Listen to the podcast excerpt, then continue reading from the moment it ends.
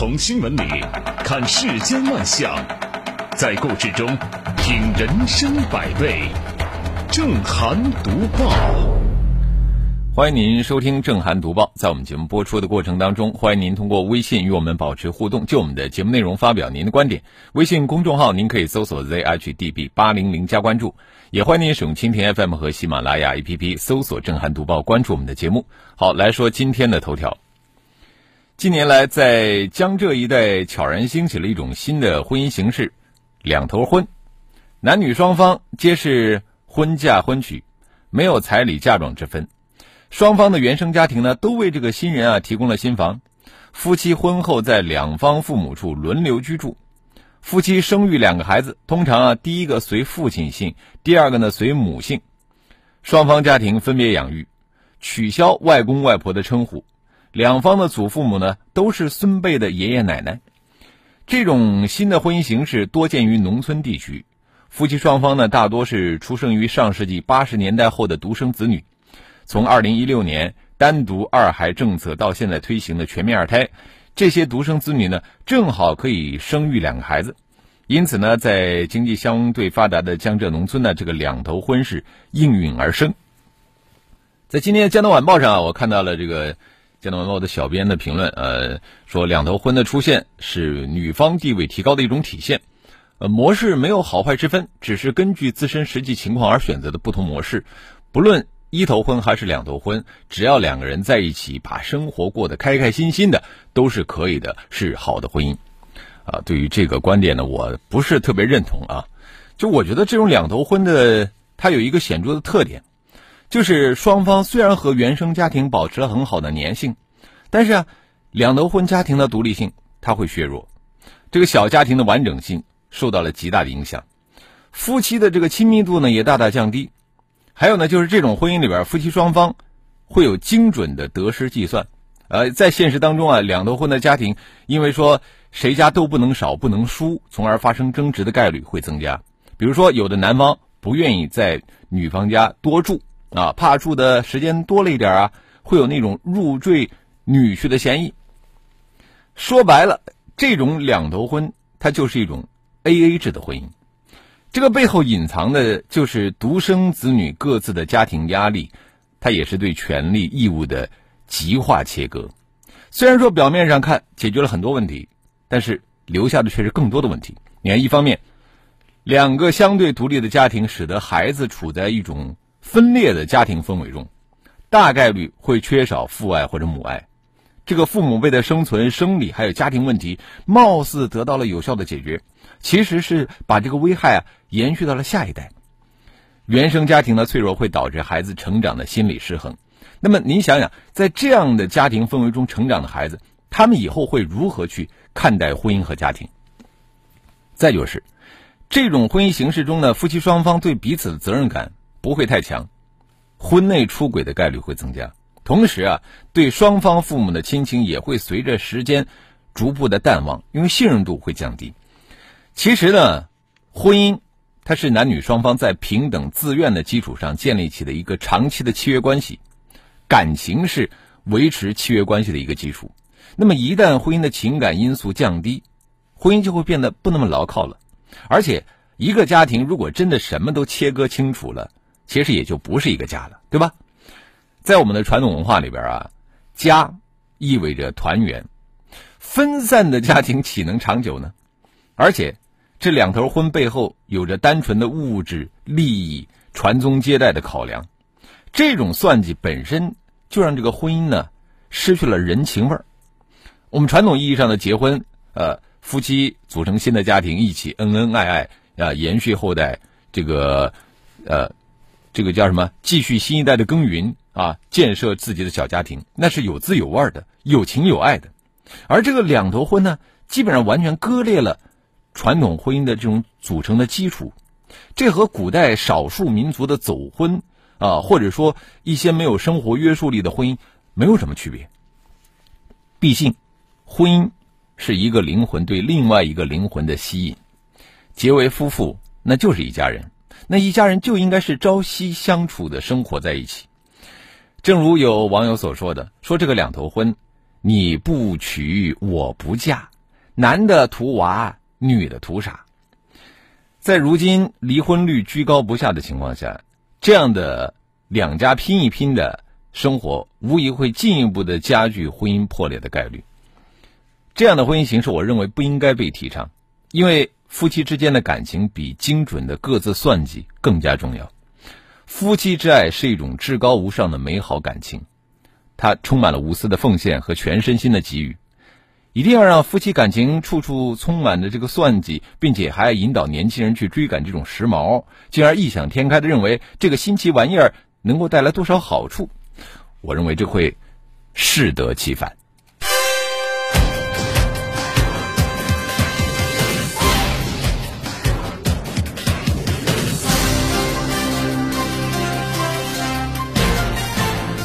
这里是正涵读报。我看到另外一家媒体评论两头婚，说这个两头婚的实质就是传宗接代，呃，其核心目的是帮那些只生出女儿又负担不起入赘女婿的家庭，用经济代价换回一个继承自家香火的儿子。但是万一要又是生女儿怎么办呢？这个事儿可笑的背后，我觉得透着可悲啊。继续要讲的事儿啊，也不那么好笑。啊也是一个悲剧。饮酒后，男生救同伴溺亡，算不算见义勇为？据报道，一年前啊，河南清丰年仅十八岁的王某威和另外四个同伴一起喝酒，酒后其中有一个人下河抓鱼遇险，这个王某威当时连衣服都没有脱就下水施救，但是不幸双双遇难。呃，他的家人认为王某威救人行为是见义勇为啊，于是向当地提出了申请。近日呢，河南省清丰县见义勇为评定委员会向王某威的家人送达了书面回复，称王某威的行为是履行了法定义务，不构成见义勇为。王某威的家人表示不能接受，啊，准备向这个濮阳市见义勇为评定委员会提出复核申请。呃，在此之前就有不少共同饮酒发生意外同饮者担责的案例，嗯，这个背后连着的法律问题是。同行者对于共同饮酒人的人身安全有提醒、劝阻、通知、辅助、照顾、护送的义务。那么，考虑到呃，我们说的这个事件涉及到两个因素，一个是酒后，另外第二个是同伴，也就是朋友啊，这难免就成为了当地认为见义勇为啊不构成的一个重要的考量因素。但问题是啊，同饮者酒后需要照顾同伴的义务。和这个舍命下河救人的义务，我觉得不应该混为一谈。在呃一起喝酒的朋友，这个下河出现生命危险的时候，王某威来不及脱衣服就奋不顾身的去救人，这契合了见义勇为立法定义中的在灾害事故时勇于救助行为的定性。事实上，这些年来类似的事情并不少见。就是每当此类事件发生，围绕着救人者是否应该被认定为见义勇为，舆论呢往往会陷入情理和法理如何达到更好统一的讨论中。那么就这个案子来说，其实有些常识我们应该再重申一下：见义勇为的认定，一一定要在这个权利义务关系上细细的厘清。如果说法定义务有限，而个人救助行为远远超出了应尽的义务，呈现出了它的高尚性。那么，该鼓励的就得鼓励。呃，在这个事情上，当地其实也释放出了不少善意，表示说对他的行为表示肯定和同情，已经和乡政府和县民政部门沟通，后期呢会对其家庭进行慰问。那么眼下救人者的家属也提出了复核申请，我们希望啊这份善意能够被延续下去，也承接起舆论好人。要有好报的期许。这里是正涵读报。不管怎么说，见义勇为那都是我们值得学习和提倡的啊。呃，接着说的这个身材管理，我觉得就不值得提倡了。呃，近段时间啊，著名的钢琴家郎朗的妻子吉娜迎来了她孕期的又一个热搜。这次呢是吉娜。怀孕七个月的状态，和先前吉娜的腰围只有五十六厘米，吉娜怀孕腰没有变化，什么吉娜分享孕期不胖秘诀等热搜相比，它的内核几乎相同，怀孕了，但是依旧很瘦啊。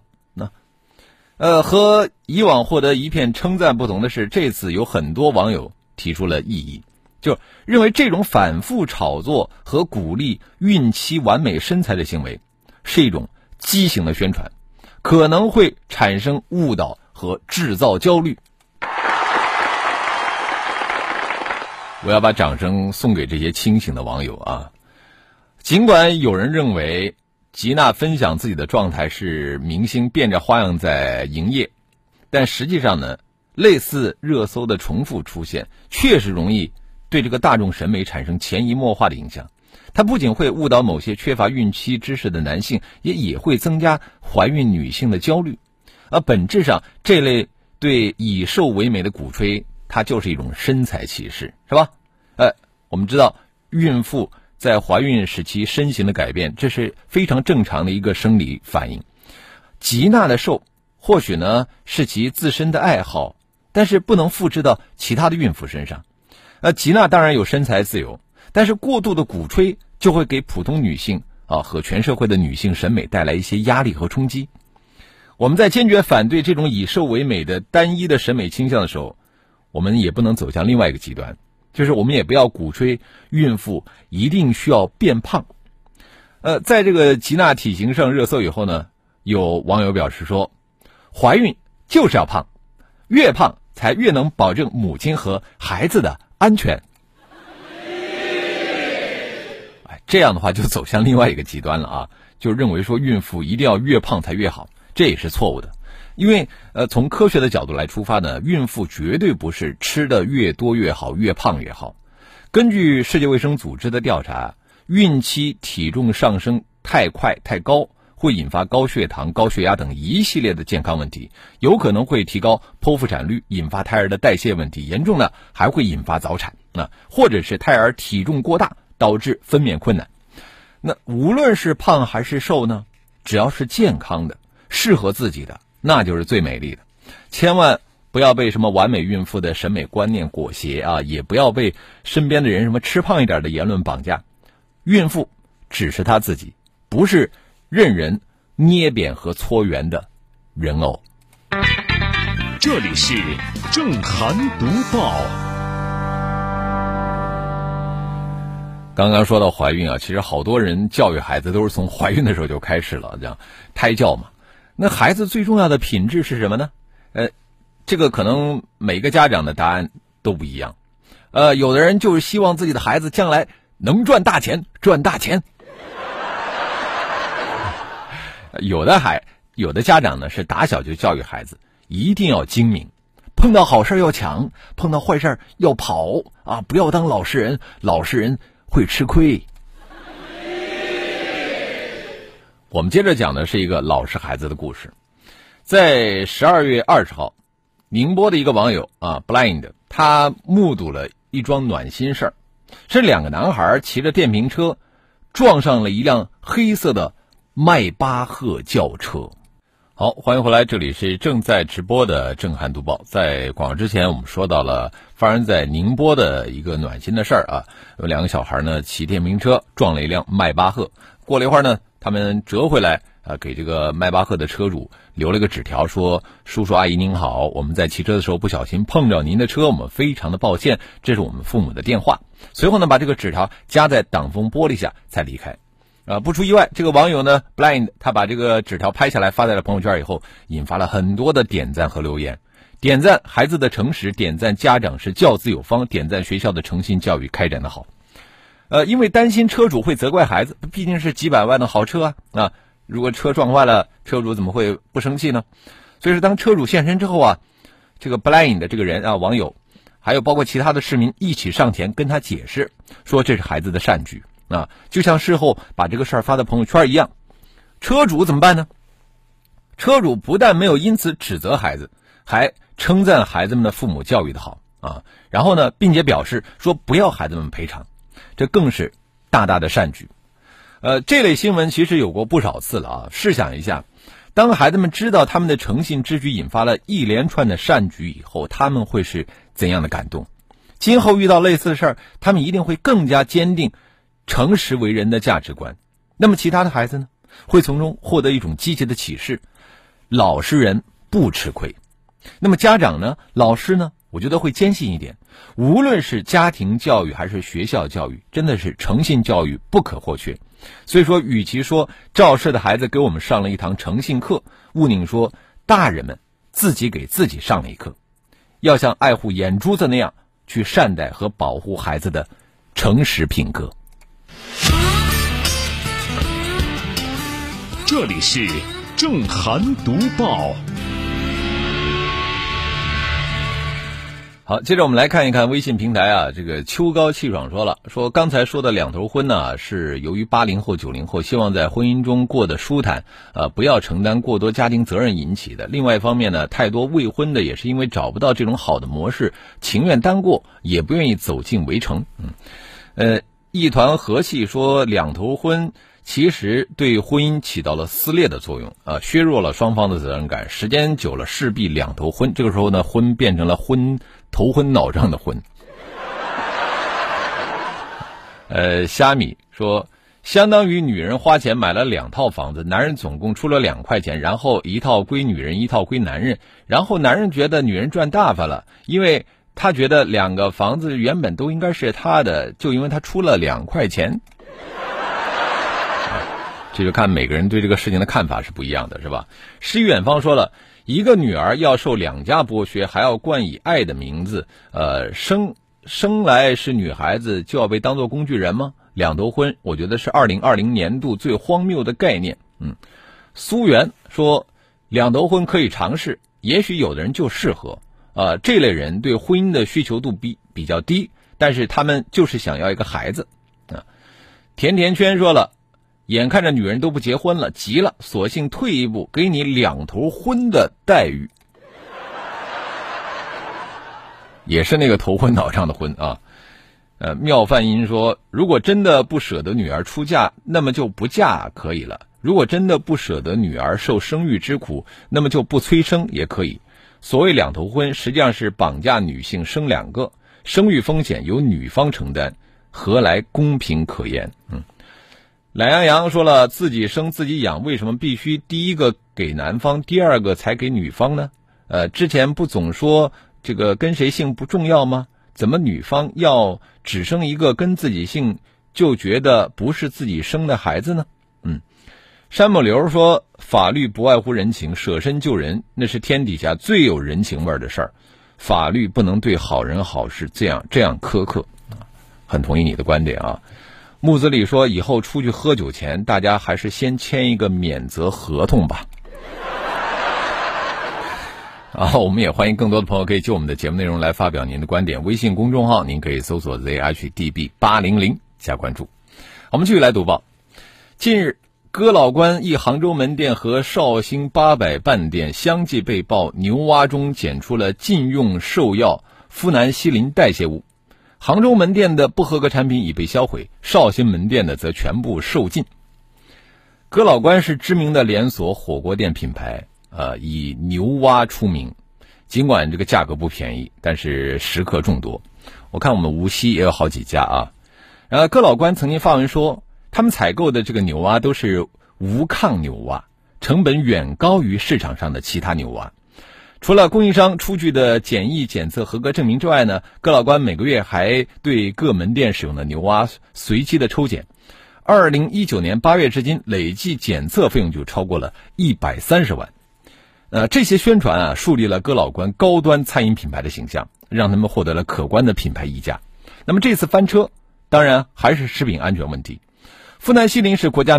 明定的食品动物禁用兽药，长期摄入有致癌、致畸胎等风险。哥老关主打的拳头产品里边有如此严重的食品安全问题，实在是颠覆了公众的认知，尤其是让爱吃牛蛙的消费者心惊。那目前看来呢，至少有三个方面的问题需要弄清楚。一个是对于被曝光的这两家门店，哥老关都提供了产品合格的这个进货检测报告，但是监管部门的检测至少表明。这个杭州门店的牛蛙不合格，那么问题出在哪儿？第二个就是此次并非是哥老关首次踩雷了，富南西林也不是哥老关踩的唯一的一个雷，在二零一八年、二零一九年，他们都出现过类似的问题。那么说到的整顿和防范，他们的措施在哪里？取得了什么样的效果呢？为什么会这个问题会一而再、再而三的出现呢？第个第三个就是哥老关有误导和欺骗消费者的嫌疑，在二零一八年、二零一九年被认认定这个产品实锤不合格之后，他们的抽检报告都对这个不合格产品只字不提，也就是说。只报喜不报忧，这个是有违商业道德，更涉嫌违法。食品安全这根弦儿啊，必须要时刻绷紧。企业必须对法律和公共利益多一分敬畏，坚决不碰触底线。而监管对那些屡犯不改、改完又犯的企业，也需要依法从严打击。好了，我们今天的震撼读报就说到这里。感谢您的收听和参与，更多的交流，请您搜索微信公众号 zhdb 八零零加关注，也欢迎您使用蜻蜓 FM 和喜马拉雅 APP 搜索“震撼读报”，关注我们的节目。